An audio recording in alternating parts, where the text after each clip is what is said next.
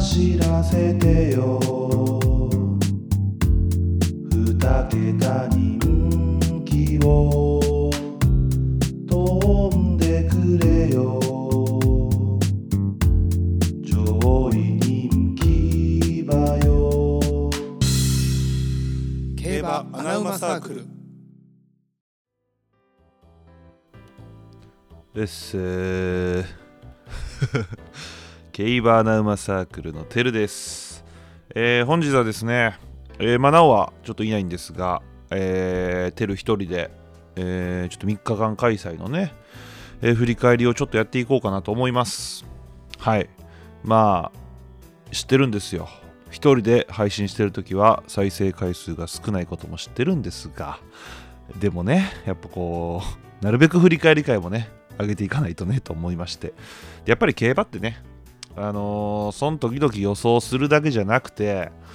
終わった後にしっかり振り返ることがね、まあ、競馬力であったりね、馬券力への向上につながると思いますのでね、まあちょっと、えー一人ですが、お付き合いいただけたらなと思います。はい。で、まあそうですね、えーこの3日間開催から東京、阪神競馬場がね、えー始まったということで、えーまあ最初のね、まあ、開幕週ということでどうなるかなと思ったんですがちょっとねまあ傾向がいくつかつかめる部分がありまして特にね阪神ダート。これねえっとオープンチャットの LINE のオープンチャットを僕たちやってるんですがそこでね、えーまあ、土日はねちょっと、まあ、天気も崩れてたんで、まあ、安定しないだろうということでちょっと見てたんですが、まあ、月曜日ちょっと1日丸1日ねしっかりこう、えー平場から全部見てったんですけど、まあ、阪神ダートはすごい、えー簡単でしたね。いや簡単ってことはないけどえー、とまずだからそのなんどこやったっけな、えー阪神7レースかな。月曜日の。まあ、このレースぐらいからちょっと予想はじしっかり予想して買い始めたんですけど、まあ、とにかく外差しの馬がすごい来てたんですよ。でえこれ本命ロードオールデンやったんですけど、まあ、これ2番人気なんでまあ穴馬サークルと言っていいのか分かんないんですが、まあ、ずっと芝走っててダート1004を3走続けて、えーでダート最初えー芝から転向した時が阪神ダート1400の重馬場。ここでもいきなり0.8秒差つけて1着と。めちゃくちゃ強くてでそこから両馬場で阪神2レース続いて1400ね。でここで上がり最速やったんですが、えー負けてしまってたと。で前走距離を短縮して中京1200でここで上がり最速使ったのが差し切れず。もう差はないんですが差し切れず3着と。でこれってあのー今回阪神重馬場で阪神1002これもう狙いどこなんですよね。これなんでかっていうとまあそもそも芝走ってたのでやっぱ足抜きのいい馬場の方がいいんですよ。ダートにしても。だから重馬場でいきなり勝ったってもそうなんですけど。で前走中京で強い競馬をしてたにもかかわらず1002 1002でね、えー3着と。でこれにはもう明確な理由があると思ってまして中京を、えー、指してこようと外から回してくるとやっぱりコーナーがあまりにも、えーこうなんていうかね急なんでね。急カーブなんでやっぱりこう無駄な体力を足を使ってしまうんですよね。なんで最後伸びきらないっていうのが結構見られてて。だこれってもうしっかり、えー中京で刺すなら内で足溜めて砂かぶってもね内で足溜めて間から抜けてくるとかそれぐらいじゃないとやっぱ厳しいんですよそもそも。やのに外回して3着まで伸びてきた上がり最速で。で阪神1002に戻って不良馬場で外枠。これはもう100%買いなんですよ。っていうだダートって結構ねあのまあ芝はね僕正直苦手なんですよ。ダートの方が得意で。でダートってあの傾向がもうめっちゃ出るんですよ。顕著に。もうそれだけ狙ってればいいって感じなんですよね。うん。だからこの今日やったらそれ。であとまあ阪神の、えー10レースか。これも僕ファイアランス。これも2番人気ではあったんですが、えー前走距離短縮してこれも一緒なんですよね。1004から前走短縮して。で今回また1002だこれ1004から1002に距離短縮ってやっぱりこう追走いきなりそのペースが少し速くなるので追走が苦しむっていうパターンが多いんですよ。で短縮 2, 2戦目。でこれはまあ機種で機種でもやっぱ評価できるじゃないですか。川田騎手の阪神で千人2走目っていうのはで差し差し。で外目の枠。これだかもう回なんですよ。こういうのとか僕、えーオープンチャットでも上げてたんですけどこれはもう単幅で買った方がいいですよっていう話はしてましてで当たりましたみたいなね、うん、だから結構そういう顕著に出るのでまあダートはね、えーしっかり見ることが大事だと思いますがまあそんなことはさておきえーまあ重賞ね、えーまあ、土曜日、東京サウジアラビアロイヤルカップですね、まあ、2歳のレースですけども、まあ、これはもう正直あまり買う気はなかったんですが、グラニットがね、入入りましたね。だから、穴馬サークルとしてはこういう馬をね、あれでしたかったんですけども、正直、このレースは僕はもう買う気がなかったので、なぜなら開幕週の2歳馬の9頭立て、こんなんもう予想しようがないと思思ったんで、もう予想しなかったんですがね。えーまあ、一応、ポッドキャストではノッキングポイントとマイネル・ケレリウスがいいんじゃないかみたいなのを軽く言いましたけども、これは4着、5着とダメでしたねって感じでしたね。あまあでも2歳なんでね、これまた来年の、ね、3歳世代ってことですから、まだドルチェモはめちゃくちゃ強かったですよね。うんまあ、グラニットもしっかり粘って強かったしっていうのもあって、なのでちょっとドルチェモアはね、ちょっと注目したいなと思いました。まあ、これはまあ、これぐらいで。で、日曜日が毎日王冠。これね、えーさえー1着がサリオス、2着がジャスティンカフェ、3着がダノンザキット。で、レイパパレ、ノースブリッジ、ポタジェと。結局強いと言われた馬がもう上位を独占したって感じでしたね。うん。で、これがですね、なおが本命ジャスティンカフェで2着でしたね。で、僕が、えーレッドベローブやったんですが、これはもう最下位と。ただこれね、まあ、レッドベローブが最下位はまあどどいいんですよ。もう僕、もう1着かめちゃくちゃ負けるかと思ってたんで、まあこれはこれでいいんですが、これあのーポッドキャストとは別にね、僕、えーまあ、オープンチャットでも話しましたし、あとまあ YouTube のチャンネルが一応ありまして、そこでまあ、えー前日、土曜日の夜に、えー毎日王冠の展開予想、まあ、土曜日1日、えー競馬を見てみてどうやったかっていうのを込みで予想したんですが、これだから僕がその YouTube で言ってた展開通りになったんですよ。隊列を考えた時に、まあ、レッドベローブが、えー花を切る。で、僕はそれが残る可能性があると思ったんで本命にしたんですけど、で、その次につけるのがノースブリッジ、レイパパレ。で、その後ろがサリオス、ダノンザキットじゃないかと。で、レッドベローブの次の集団がめちゃくちゃ不利を受けて、その後ろの馬が得をすると。なので、レッドベローブの次に、評価してるのはサリオス、ダノンザキットだよと。で、えーノースブリッジ、レイパパレが落ちるので、もう1頭入ってくるのはレッドベローブ、もしくは、えー外外枠の差し馬。っていうので、僕はジャスティンカフェとキングストンボーイを押してたんですよね。うん。だからえ印自体は外しましたが、僕、馬券は当てれたんですよ、3連複を。あのサリオス、ダノンザキットの、え3連複2等軸で、えーキングストンボーイとジャスティンカフェの 2, 2点買ってたんですよね。うん、ちょっと多めにね。うん、だこれはまあ、まあ、展開予想がバッチリハマって取れたって感じでしたね。まあでもとにかく、サリオスが強かったですね。もう絶対ジャスティンカフェ買ったと思ったけど、えぐかったですね、あの間から抜けてきて。まあでもこれ、ナオとね、話してたんですけど、これは松山騎手も嬉しかったでしょうね、サリオスで勝てたっていうのはね。うん。なんでこれは、まあ、今後すごい期待しちゃいますよね。で、ジャスティンカフェもやっぱり福永騎手、まあ、ポッドキャストでもちょっと喋ってたんですけど、まあ、手が合うやろなっていう話をしてましたよね。福永騎手のあのエスコートのうまさで、ジャスティンカフェをしっかりエスコートさえすれば、絶対いけるだろうと。まあ、そのね、福永騎手が毎日王冠で乗るまでは、ちょっとノリさんが乗ってて、ノリさん別にエスコートがうまいわけではないよねって話をしてて。でこれ福永騎手に乗り換わるのはまあプラスだろうって言ってたらまあその通りになりましたし。で3着のダノンザキットもねまあいきなりゲートで バーンってスタート前に飛び出して、まあ、どうなることやらと思ったんですけどね。あれ結局外枠からスタートになって大外からスタートになってで3着残ったんでね。やっぱり能力は高い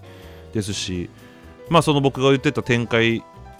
通りになったのでねダノン・ザ・キッドは良かったですけどね。うん。逆に外で良かったかもしれないですよね、うん、その可能性もありますよね、うん、まあでもこれはちょっとサリオスね今後かなり期待したいなと思います。で、えー、月曜日京都大商店ですね。これがこれがね。あのまあ、ポッドキャストでは、えー、僕本命ヴェラアズール。でもう1頭の本命候補がヒンドゥータイムズ。でこれ1着4着やったんですけどえー、まあね人気しすぎじゃないと思ってまあちょっとこれやったら妙味がないなと思ってツイッターの方でちょっと直前に本命を、D えーと、マイネルファンロンにしますわみたいなことを言ったんですよ。このベラーズールしっかり1着取ってさでマイネルファン論ベベやしさ。めちゃくちゃやマイネルファン論やっぱダメでしたね。うん。まあ展開は向くかなと思ってたんですけどね。まあベラーズールねポッドキャストで話してた内容が全てでしたね僕ね。まあポッドキャストオッズがね、うまくなさすぎてやめましたけど、買っとけばよかったですね。うーん。まあ絶対外差しやと思ってたんで、の馬が、外差しの馬が1頭は絶対入ってくると思ってたんで、その中でベラーズールが一番強いんじゃないかっていうので僕はベラーズールにしたんですよ。まあ言ったらこの重賞初挑戦じゃないですか。だからその相手関係、力関係が全然わからないですけど、分からんけどそのその分からんっていい方に分からんかもしれんだけやしそのあんだけ武器がある馬はやっぱり展開が向くと思ったら買わないとダメですね。うん、あ切ってはなかったんですけどあまあでも強かったですねもう結構圧倒してましたもんねうんちょっと楽しみですよねこの馬もねまあもう5歳なんですけどねで2着がボッケリーニとまあ、ボッケリーニはね、まあまあ強かったですよね。で、その次はウィンマイティ。まあ、ウィンマイティはね、僕は正直ちょっと軽視してました。あまり、うん、その僕の展開予想の中では、ちょっといいなとは思えなかったんですけども、強かったですね。うん。で、4着がヒンドゥータイムズと。まあ、ヒンドゥータイムズもね、僕言ってたと思うんですけど、まあ、惜しかったですよね。これもだ5番人気になってたからな。まあ、結果もカチカチやったんですよね2番人気1番人気3番人気で決まりましたからワンツースリーで決まったんでねこんなもう年に年にねそんな何回もない上位3頭で決まるレースですからこれなんか特殊シリーズで言いましたがね。うん。全レース荒れるんですと言ってましたけども。まあ荒れなかったですね。うん。まあこれはねもう仕方ない。もうあれもうこんな人気馬がそのまま入ってしまったらもうどうしようもないんでね。ただねベラーズール2番人気1番人気の馬連がね12倍もついてたんですねこれ。これびっくりしました。こんなつくんやと思って。まあね。まあまあそんなこともあり、まあ、3日間開催ねちょっとお疲れ様でしたということで。まあ、えー、まあ、ポッドキャストもね、予想動画も、まあ、いろんな人が聞いてくれて、本当にありがとうございました。で、まあえっと、この3日間開催で LINE オープンチャットに結構な方がバーって入ってくれてあ結構っつってもね僕たちの中でね 入ってくださって10人近く入ってくださったかな？あそこそれ言い過ぎか。でも何人かポンポンって入ってきてくれはって。なんでまあオープンチャットも最近えー、まあ、ヒロさん KS 界のねヒロさんが、えー競馬のねそのリアルタイムでいろいろこう、えー、発信してくださってますし、まあ、僕もね、まあ、負けじとやってはいたんですけどもやっぱヒロさんの情報量にはもう感服ですしね。うん。でまあ本当にえっと勉強になると思いますオープンチャットは。僕ももうあのなんていうかなずっと勉強させていただいております本当に。いろんなこうデータを持ってくださってる方も多いですし、まあ、普通に楽しくねこうお話ししてくださる方もいっぱい多いですし、まあ、本当にねこれを無料でできてるっていうのがもう僕は本当に嬉しいですしね。うん。なのでね、あのー、これ聞いてくださってるまだ入ってない方はね、まあ、ぜひご検討くださいと。まあ、本当に、えっ、ー、と、皆さんの予想も聞けますし、えー、まあ、競馬でこう、これどう思いますかっていう質問ををこう、質問とかもねしてくださったら、もう僕たちももう喜んで答えさせていただきますし、僕たちでよければね。うん、で何よりもヒロさんがいるからね。なんで、えーまあ、ぜひ皆さん参加してくださいと。まあ、その概要欄に、えっとそのリンクは貼ってあるのでね、えーいつでも入れますので、えーよろしくお願いしますという感じでございます。まあちょっと一人になってしまってね、まあいつもみたいに2人でちょけてはないんですが、まあ、それを期待してくださってる方は申し訳ないですね。すいません。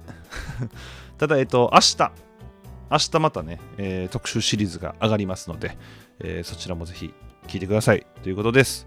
はい。ということでね、3日間開催、ちょっとまあ大変でしたけども、まあ、開幕週で予想も難しかったですけどね、お疲れ様でしたということで、まあ、えー今週はね、まあ、ついに秋華賞があるということで、まあ、これ、大変ですよ、予想が。大変ですし、まあ、G1 ですからね。で、まあ、僕たち、今週に関しましては、えっとまあ、いつも通り、えー金曜日に、えー予想、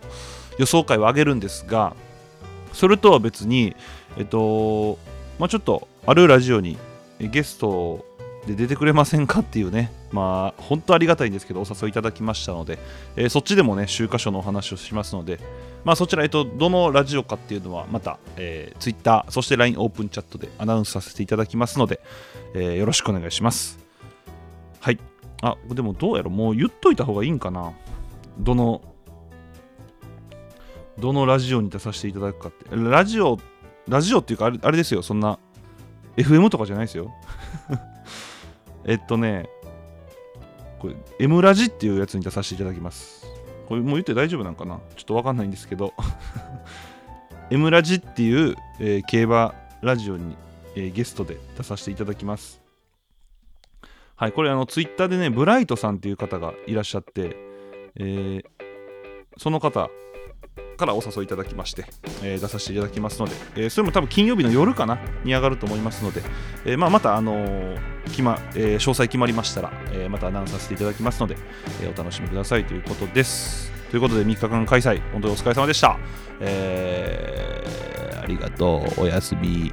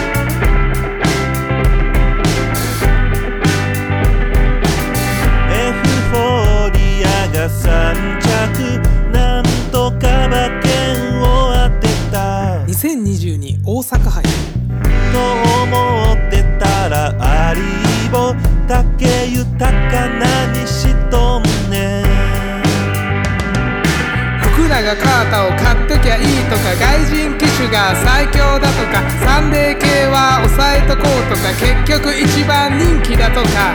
そんなことをしたいんじゃない。高松宮記念のナランフレグだとか大阪杯のポタジェだとかそういうのを当てたいんだ。